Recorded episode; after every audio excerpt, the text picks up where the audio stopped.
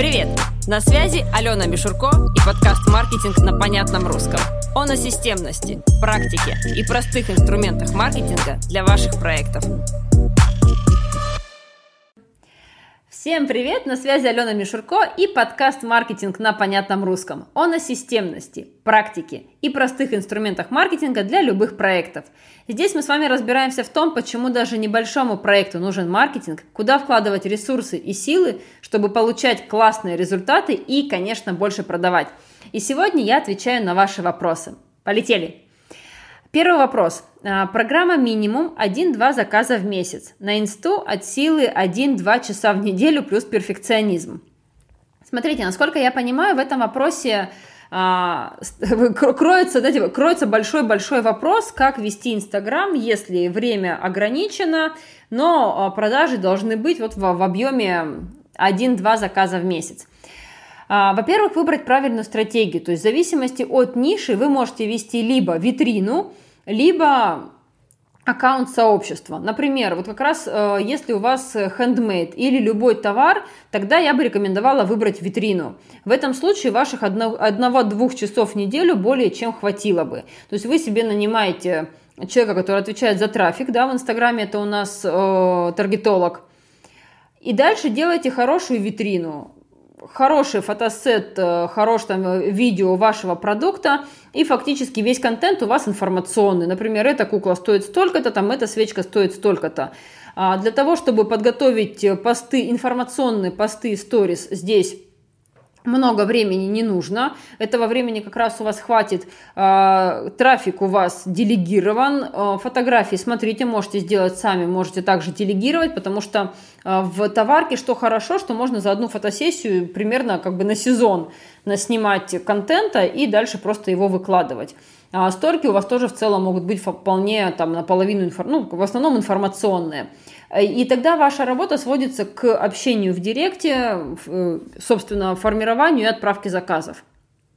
То есть а, в этом случае перфекционизм нужно убить на корню и просто определить цель проекта. Что важнее, кормить внутреннего перфекциониста и как бы и делать все идеально, или важнее получать стабильные заказы. В большинстве неидеальных проектов все прекрасно с заказами. А вот как раз идеальные проекты – а, из-за своих постоянно, знаете, как бы э, попыток сделать все нереально идеально, они тормозят. Поэтому выставляем цель, понимаем, э, что важнее, и уходим от перфекционизма. Второй вопрос. Где найти хорошего таргетолога? Обожглась один раз на дилетанте. Смотрите, в вопросах э, найма команды мне всегда очень хочется предостеречь, ну я всегда просто, может быть, очень часто слышу такие слова, да, а, где мне найти вот прям того самого. То есть такое ощущение, что мы себе ищем с вами не таргетологов, копирайтеров, а ищем себе вторую половину, и нам с ней прожить всю жизнь. А, надо понимать, что команда это очень круто, классная команда это офигительно круто. И когда подобрались те самые люди, это действительно, ну это действительно очень классно, это очень комфортно.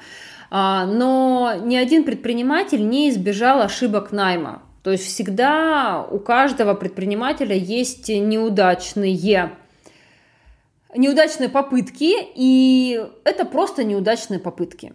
И все. Поэтому, если вы обожглись один раз, это не значит, что все таргетологи на белом свете плохие или что все таргетологи там а, обманывают, или теперь каждому первому нужно, знаете, перекладывать все свои страхи и все, все, весь вот этот негативный опыт на плечи нового таргетолога. Он пока ни в чем еще не виноват. Поэтому где найти? Во-первых, четко сформировать, сформулировать мне, ну, как бы видение, что вы хотите, то есть какой уровень вам нужен. То есть вам нужен опытный специалист, который вот прям возьмет и поведет, понятно, что он будет стоить дороже. Вы готовы а, скажем, экспериментировать с э, более начинающими, тогда есть смысл идти в школы, которые учат таргетологов. То есть запрашивать рекомендации. У основателя, а, как правило, есть такой, знаете, ну, перечень классных выпускников. Да, можно посматривать контент, потому что, опять же, хорошие кейсы, как правило, выкладывают, и выпускника можно прямо цапнуть себе. Хм. А если нужен прямо опытный, опытный, опытный, то идите к коллегам и запрашивайте рекомендации. Есть кто, с кем работаешь, можешь порекомендовать. Потому что, как правило, если это проекты не мега крупные, таргетологи ведут нескольких клиентов. И вполне возможно, что у вашего когда соседа по партии есть тот самый таргетолог, которого вы себе ищете. А, поэтому где искать очень сильно зависит от э, компетенции. То есть формат мне бы найти начинающую молодую золотую, чтобы она работала за 3000 рублей в месяц, но при этом, блин, показывала а, результаты, как у маститого там, таргетолога, который этим занимается три года, ну, come on, это утопия. То есть есть всегда с каждым человеком определенные риски, да, то есть начинающий может действительно что-то где-то недопонимать, а, не начинающие, как правило, стоят дороже, клиентов берут не всегда, а, но, как правило, они могут гарантировать результат по каким-то там конкретным показателям. А, что важно, о чем важно договариваться на берегу с таргетологом? То есть, во-первых, э, про условия работы качество и количество обратной связи. Как бы э, подумайте, в каком формате, во-первых, вам комфортно работать, потому что очень часто мы опять же делаем какой момент такой. Ой, ну давайте, вроде обсудили, обсудили, запускаем. Потом, она мне не отвечает два часа. А вы договорились о объеме коммуникации. То есть, если, например, вы пишете, у вас есть там чат, э, то должен быть мгновенный ответ или допустим ответ в течение рабочего дня. То есть нужна ли прямо срочность?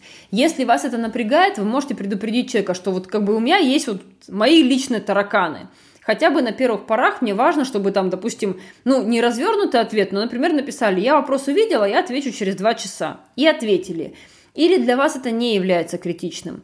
А, какой формат отчетности? Нужна ли вам ежедневная отчетность? Или вам нужна отчетность раз в неделю? И что в этой отчетности должно быть? Вы можете спросить таргетолога самого, например, в каком формате он будет предоставлять отчетность и что в ней будет. И уже посмотреть, достаточно вам этой информации или недостаточно. То есть, например, окей, вы понимаете, сколько денег потрачено, там стоимость, то есть какие цифры вам нужны. Тогда и человеку комфортнее работать, и вам э, комфортно понимать, мы об этом договорились, человек выполняет эти условия, все хорошо, чтобы не было таких, знаете, метаний и недоговоренностей. То есть и любые удаленные сотрудники, неважно какая у них квалификация, это такие же сотрудники в вашу команду, как если бы вы их нанимали сидеть рядом с собой в офисе. То есть вы бы проговорили с человеком зарплату, график выплаты, вы бы проговорили, как ставятся задачи, да, как это, какие там есть планерки, как происходит коммуникация. Вот с удаленными сотрудниками проговариваем все ровно то же самое. И отдельный момент мне, наверное, хочется сказать про знаете, онлайн-гигиену. Вот по-другому даже не могу ее назвать, э, потому что в офлайне этим тоже грешат, но грешат реже. Онлайн общение с командой стирает границу. Но давайте все-таки помнить, что наши с вами сотрудники и люди, они тоже люди, у которых есть не только наш проект, но есть еще и семьи и другие увлечения. Поэтому есть нормальный режим коммуникации а с 9 до 6 вечера, и выходные – это выходные. Дайте возможность себе выключиться из проекта и дайте возможность человеку работать в нормальном человеческом режиме. И тогда ваша, ваш союз будет намного более приятным, будет намного более комфортным. А, так, третий вопрос. Рекомендовали, э, рекомендовали продавать через бесплатные консультации. Провожу, все уходят в восторге, благодарят, но продаж все равно нет. В чем моя ошибка? Это прям, знаете, целая отдельная большая лекция. Во-первых, а, это, это действительно э, существующий вполне эффективный инструмент продажи через бесплатные консультации. А, когда у вас есть какой-то большой продукт, как правило, такая бесплатная консультация даже больше выполняет э, функцию такую продающую диагностическую. То есть вам нужно понять, насколько продукт подходит человеку, а человеку нужно понять, насколько вы ему подходите, да, ну и донести ценность э, продукта. Например, у вас есть там курс, или у вас есть наставничество, или у вас есть какой-то там другой формат работы, соответственно, вы проводите бесплатную консультацию. А вот когда есть такой момент, что все в восторге, но продаж нет, Здесь, вероятнее всего, идет э, очень сильный перекос в сторону «да, я докажу тебе, что я умный». То есть за а, цель бесплатной, во-первых, бесплатная консультация не может быть длинная, она может быть 20 минут, максимум 30 минут. Бесплатная консультация всегда диагностическая. Если вы используете ее для продаж, то ваша задача понять, какие сейчас проблемы есть у клиента, как ваш продукт их закрывает, и рассказать об этом. Да? То есть показать, что да, вот это действительно сложность, что это может быть вот так, и в продукте вы это отработаете. То есть цель – диагностика и э, донесение преимуществ продукта. Очень часто, когда проводится бесплатная консультация, то человек, который ее проводит, у него в голове вот не столько диагностика и продажа, сколько надо ему понравиться. Вот надо ему понравиться, надо, надо дать полезное. И по факту вот свой внутренний страх, а вдруг он подумает, что я недостаточно умный или недостаточно экспертный, мы вываливаем на человека в объеме информации. То есть на бесплатной консультации человеку дается столько информации. И первое, и второе, давай мы тебе вот это расскажем, и здесь тебе нужно сделать вот то, и здесь тебе нужно сделать вот так, что ему этого объема достаточно. И даже в целом, как бы ему уже, не то чтобы, ему даже и этого лишка. И вот здесь э, два варианта дальше возможны. Первый вариант. Человеку действительно этого достаточно. То есть, в принципе, все вопросы, с которыми он пришел, вы ему рассказали. Нафига ему чего-нибудь покупать, если вы уже все рассказали, что дальше делать. Он идет и делает. Другой вариант, когда человеку кажется, что ему этого достаточно. На продажах это будет ровно то же самое. Он решил, что он все узнал, и он ушел. Вот только вы, как эксперт, понимаете, что он сам не внедрит по большому счету, либо споткнется посередине, но у вас уровень компетенции один, а у вашего человека по ту сторону экрана онлайн-консультации другой, и ему кажется, что он все понял и пошел делать. Поэтому, вероятнее всего, вот ошибка именно здесь. Во-первых, вы стараетесь доказать, что вы молодец, и поэтому вы даете такой объем информации, который позволяет человеку сделать вывод, что ему хватает. Перестаньте, докажите себе внутри, что вы молодец, а вот людям на диагностической консультации это доказывать не нужно. Нужно выслушать человека, понять, где у него зоны роста, что ему править, показать, как это может быть здорово. То есть мы говорим о том, что нужно делать, но мы не говорим, как это сделать. Как это уже вместе с вами и в другом продукте. Потому что бесплатная диагностическая консультация не бесплатная. За нее сейчас платите вы. Вы платите своим временем. И если вы его пересчитаете, то это будет вполне себе конкретные деньги. Поэтому мы э, как бы эти затраты учитываем просто в какой-то такой нашей карте мира, как некие затраты на продажи, но понимаем, что это на продажу, да, но это не бесплатно. Это для человека бесплатно, для вас нет. А, я думаю, на сегодня все. С вами была Алена Мишурко и подкаст «Маркетинг на понятном русском». Если вы хотите задать свой вопрос, который я также подробно разберу в рамках подкаста, то подписывайтесь на мой аккаунт Инстаграм, а, пишите в директ, все вопросы мы обязательно собираем и потом формируем из них вот такие полезные выпуски. Всего доброго и до новых встреч!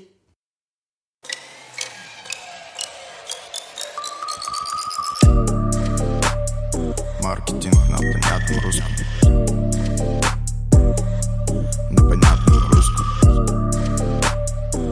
Маркетинг на понятном русском. Маркетинг на понятном русском.